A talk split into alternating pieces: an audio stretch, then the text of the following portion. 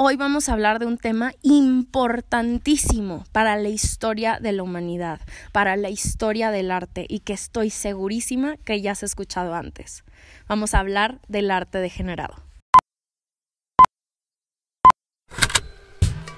Con Hablemos Arte vamos a hacer que hablar de arte sea algo común, aunque no sea nada común y que sea de todos, no solamente el experto. Te lo juro que no te vas a aburrir. Bienvenidos a mi gente bonita, hablemos arte, un nuevo episodio de este miércoles de podcast. Estoy muy, muy emocionada por hablar de un tema que sí, ya hemos tocado antes, pero creo que ahora lo vamos a hacer de una manera que no lo había hecho antes. Para los que todos me siguen, ah, para los que todos, para los que me siguen en mis redes sociales, eh, que si todavía no lo haces, me puedes encontrar como Hablemos Arte, así todo juntito en minúsculas. Eh, sabrás que hemos traído muy presente el tema del expresionismo alemán. Fue un movimiento, tengo que admitir, yo creo que sí es de no, es que no quiero decir mis movimientos favoritos, creo que es mi movimiento favorito. Eh, fue el movimiento que dio pie a la famosa escuela de la Bauhaus en Alemania y es por eso que quiero hablarte hoy de algo muy relacionado con, con el expresionismo. Es un movimiento político que justo iba en contra de todo lo que sucedió en la industria del arte de esta época y es el famosísimo arte degenerado. El arte degenerado probablemente ya lo han escuchado, pero si no, era como se conocía todo el arte moderno que fuera en contra de la cultura alemana, a diferencia del arte clásico alemán que reforzaba pues toda la cultura alemana tradicional, ¿no? Y ahora bien, el término de arte degenerado fue creado por los políticos nacionalistas de Alemania de la época de 1930 que buscaban justamente eso, que era volver a lo tradicional y que consideraban todas estas nuevas ideas como algo que se despegaba completamente de sus valores. Entonces, pues claro, qué degenerado, ¿no? Y cuando digo los políticos nacionalistas de 1930, espero que ya te haya sonado alguna campanita y que hayas hecho esta relación en tu cabeza sobre de quién estoy hablando, porque a ver, Alemania, 1930, ¿a qué le suena? Justo antes de la Segunda Guerra Mundial. Hablando, les estoy hablando nada más y nada menos de Adolf Hitler. El arte para Hitler podía ser un arma a favor o en contra de su campaña, así que se dedicó a mover todas las piezas que necesitaban para poderlo usar a su conveniencia. Y así fue como pronto el expresionismo y todos sus movimientos derivados y consecuentes fueron atacados por el ejército durante años. Obras robadas, desaparecidas, destruidas, artistas atrapados, torturados e incluso asesinados.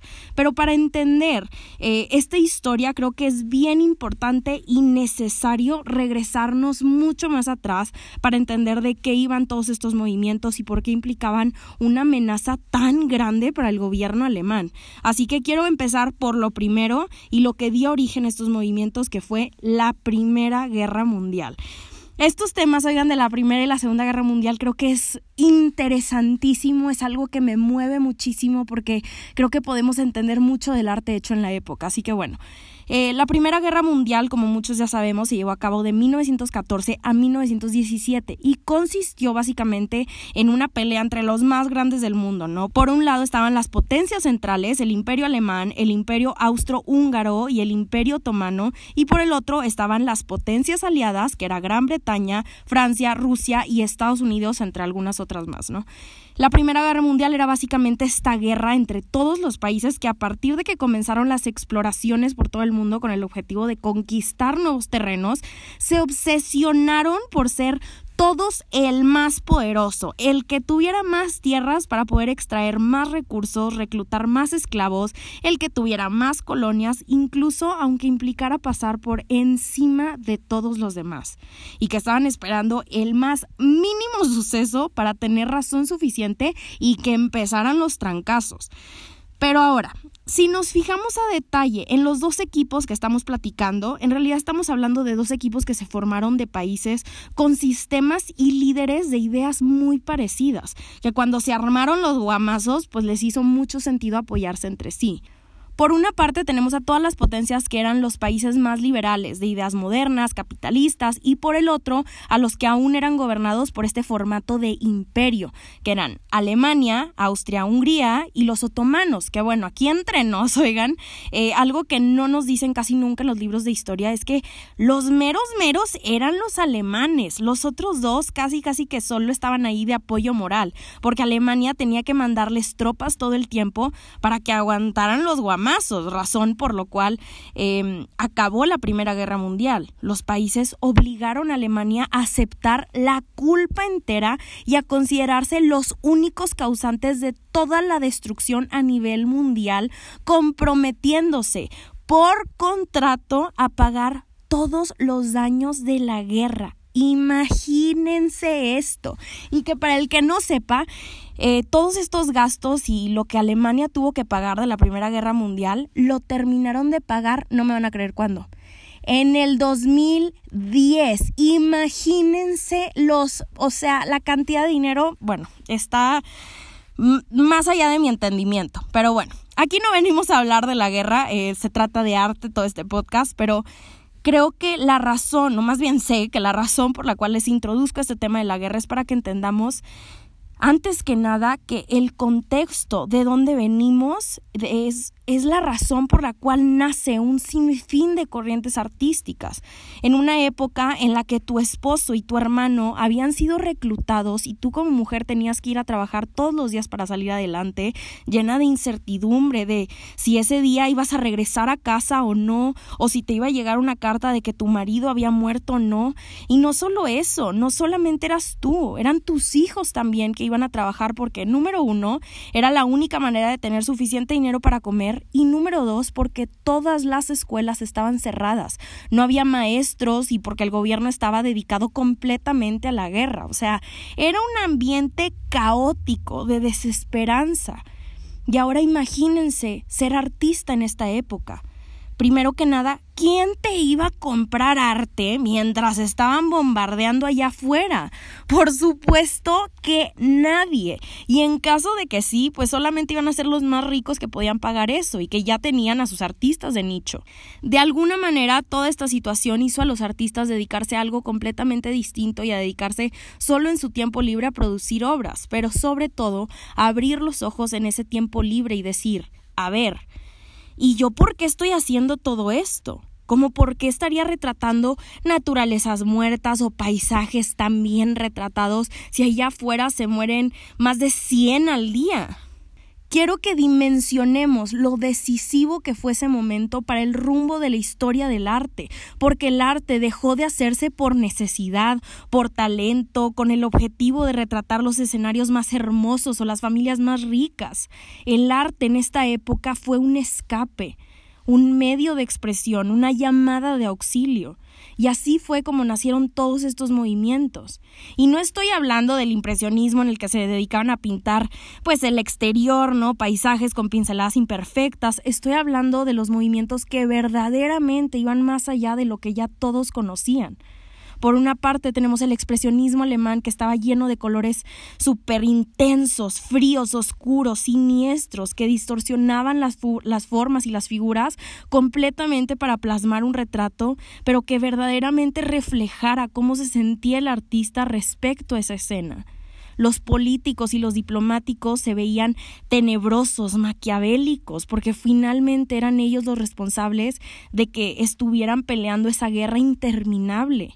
Era como si los artistas pudieran reflejar un estado de ánimo o personalidad a través de simples trazos.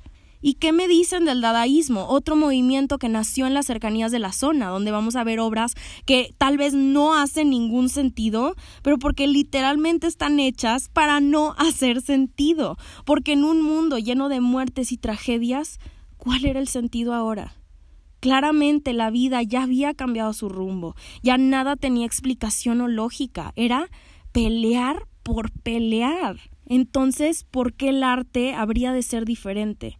O hablemos sino del arte abstracto, que este sí era un verdadero escape, una llamada de ayuda de parte de los artistas que ya no consideraban que el mundo como lo conocemos fuera suficiente para su trabajo. ¿Qué hay más allá de lo físico? ¿Qué hay después de la muerte? ¿Qué es real y qué no? ¿Y cómo puedo representar eso, lo intangible?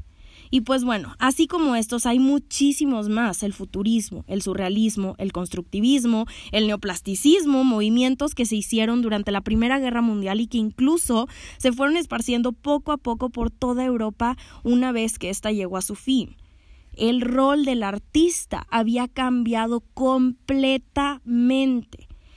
Y ahora, quiero que hagamos una pausa porque me gustaría que nos pongamos en los zapatos del otro lado, ¿no? Imagínense lo que esto representó para los conservadores de la época, para los políticos, los aristócratas, los de la familia real, porque después de que termina la guerra todos salieron afectados, pero eran ellos los líderes del país, los que tenían que sacar las cosas adelante, los que habían donado todo su dinero al desarrollo de armas y transporte para ganar y aún así no lo habían logrado los que iban a tener que trabajar el triple durante los próximos 50 años para poder pagar la deuda que tuvieron que aceptar por los daños de la guerra y los que habían perdido miles de territorios a sus alrededores ante sus enemigos. Pero por supuesto que para estos cuates todo aquel que no fuera alemán era un enemigo. ¿Por qué? Pues porque todos eran equipo. Rusia, Francia, Inglaterra y Estados Unidos los habían hundido Suiza y Dinamarca no me hicieron nada, pero tampoco me ayudaron. Entonces, enemigos también. Estábamos mejor antes, ¿no? Antes de abrir nuestras puertas a los extranjeros, nuestras fronteras al comercio exterior, nuestros gabinetes a nuevas ideas que vinieran de otros países. Cualquier cosa que tuviera el más mínimo indicio de ir en contra de la Alemania tradicional representaba una amenaza para el país. Había que protegerse ya vamos entendiendo hacia dónde van las cosas, ¿no? Porque ojo, acuérdense que mi objetivo siempre es que aprendamos, que nos pongamos en los zapatos de la gente y que entendamos sus intenciones, sus motivaciones, ¿no?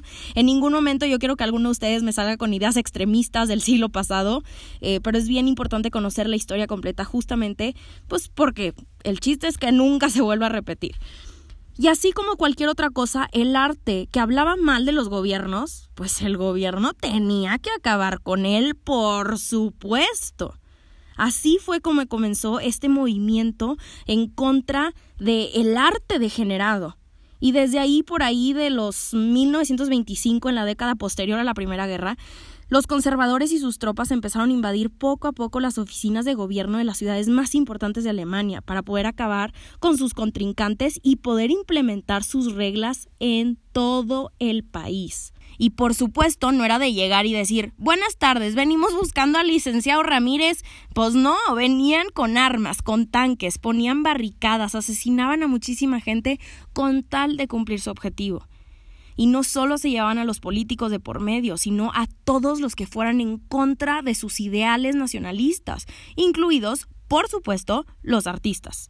La década de los 20 y los 30 fueron un periodo de persecución de extranjeros, de judíos, de personas que practicaran algún tipo de espiritualidad ajeno a las creencias tradicionales alemanas. Y esto incluía, claro, a los artistas abstractos y expresionistas. Ustedes no se imaginan la cantidad de personas que fueron secuestradas, asesinadas, torturadas y la cantidad de obras que fueron tomadas de su sitio por el ejército, porque eran consideradas arte degenerado. Se calcula hasta la fecha que fueron más de 20.000 obras que fueron robadas de museos del Estado alemán, eh, más las que robaron de casas, escuelas y talleres, para ser criticadas, difamadas o destruidas.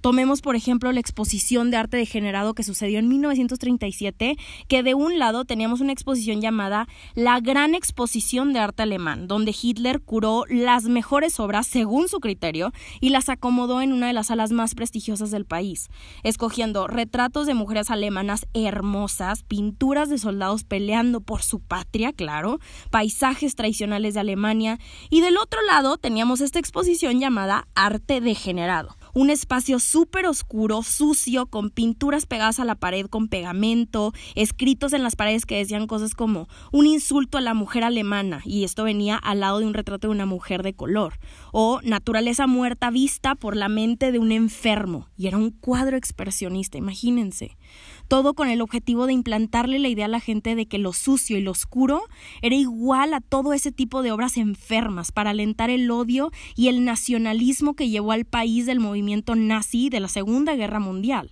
O sea, no, no, no, era una cosa horrible.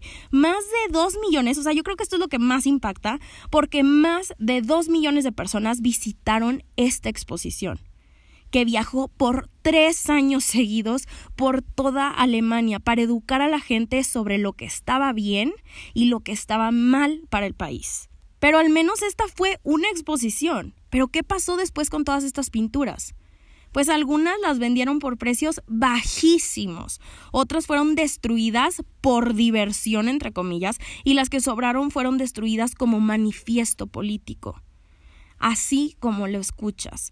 Y antes de que pues, nos ataquemos por esto, esto no fue ni siquiera la primera ni la última vez que esto de quemar obras pasaba, porque no sé si habían escuchado ya antes sobre la quema de libros que sucedió el 10 de mayo de 1933, que también es un día importantísimo para la historia, que fue un día en, la que, en el que los alemanes conservadores se juntaron en una plaza en el centro de la ciudad de Berlín y prendieron fuego en más de 20.000 libros de ensayo filosóficos, artísticos, científicos y religiosos que eran considerados antinacionalistas. Veinte mil libros que jamás volvieron a ver la luz del día, y algunos de los cuales eran ediciones únicas, y a partir de ese día se perdieron para siempre. Los alemanes destruyeron pinturas, esculturas, escuelas enteras, templos, museos. Los nazis tenían como objetivo acabar con todo lo que fuera antialemán según su concepto. Y ahora, no sé si alguna, alguien de ustedes vio la película de Jojo Rabbit, que se convirtió en una de mis películas favoritas. Yo creo que aquí se ilustra todo esto perfectamente. Jojo Rabbit es una película de un niño cuya historia se desenvuelve en su infancia durante las persecuciones nazis, pero todo narrado desde su punto de vista. Jojo creció con toda esta educación, así que creía firmemente en estas ideas, en que los extranjeros eran malos, que contaminaban el país. Pues se imaginan ser un niño de, no sé, ocho años y verdaderamente no poder diferenciar entre el bien y mal porque así te educaron. Los nazis se encargaron de educar a toda una generación con ideas nacionalistas, algo peligrosísimo. Y ahorita estoy hablando de Jojo Rabbit, pero hay muchísimas películas que ilustran todo esto. Por algo el movimiento llegó tan lejos. Imagínate pensar el qué pena y qué horror eh, cuando veas ideas distintas a las tuyas que sé que el día de hoy se nos prende un red flag, ¿no? Un foco rojo, pero consideremos que esto era algo normal de ese entonces. Y ya estamos llegando eh, ya la parte final de este episodio, pero no quiero terminar sin antes hacer una reflexión de todo lo que estamos platicando. Si me sigues desde hace tiempo, sabrás que ya había hecho un episodio de arte generado como hace dos años, cuando recién empecé el podcast, y en el que platicamos más como del contexto histórico, de la historia de Hitler, pero pues dos años son dos años, y quise hacer este episodio como un redemption de aquel, ¿no?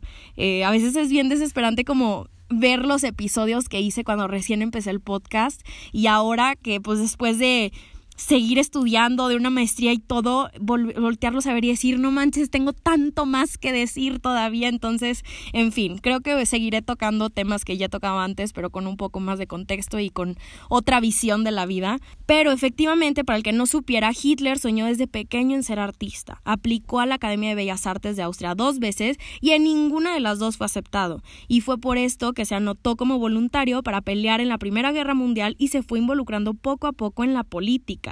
Y creo que siempre va a surgir la duda, ¿qué hubiera pasado si sí lo hubieran aceptado en la Academia eh, de Bellas Artes y se hubiera desarrollado como artista? Tal vez pues todo este tema de los nazis nunca hubiera sucedido, ¿no? Pero bueno, en fin. Con toda esta historia, yo creo que me quedo con varias ideas en la punta de la lengua que quisiera compartirles y que considero que son de suma importancia. Número uno, como muchos artistas o como a muchos artistas, la infancia de Hitler también formó sus ideas, incluyendo el odio tremendo que tenía contra todo lo nuevo y lo moderno, que de acción en acción terminó llevándolo a, a iniciar la Segunda Guerra Mundial. Número dos, Creo que es dolorosísimo el pensar en todas las obras. Digo, yo sé que hay eh, tragedias más grandes como las pérdidas de seres humanos, pero al menos hablando de, de este tema, creo que es bien doloroso pensar en todas las obras que se perdieron en ese momento y que jamás volveremos a ver, ¿no? Obras plásticas, libros, ensayos.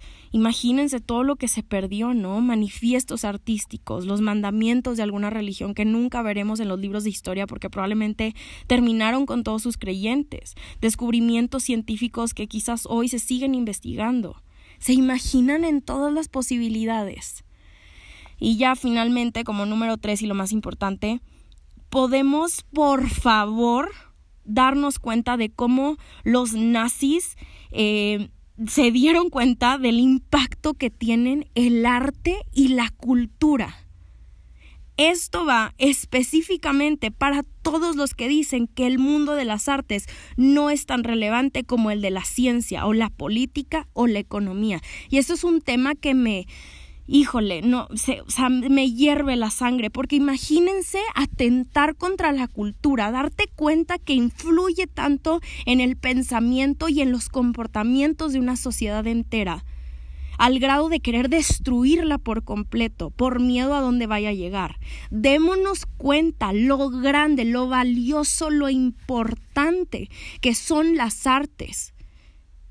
En fin, es, es un tema que, híjole, yo puedo seguir hablando de esto y bueno, vamos a seguir hablando más de esto durante la semana, pero bueno, em, creo que aquí es cuando después de todo este episodio te pido que hagas una pausa y te des cuenta de la amenaza que representa el legado cultural para un grupo tan terco como los nazis. La pintura, la escultura, la literatura, la música son todo. Son nuestra única manera de plasmar nuestra historia, lo que vivimos, lo que sentimos. Y en esta parte sí, sí me pongo muy emocional porque de verdad no puedo imaginarme por lo que pasó toda esa gente a la que le arrebataron todas sus creencias, sus ideales, sus libros, sus hogares, sus familias.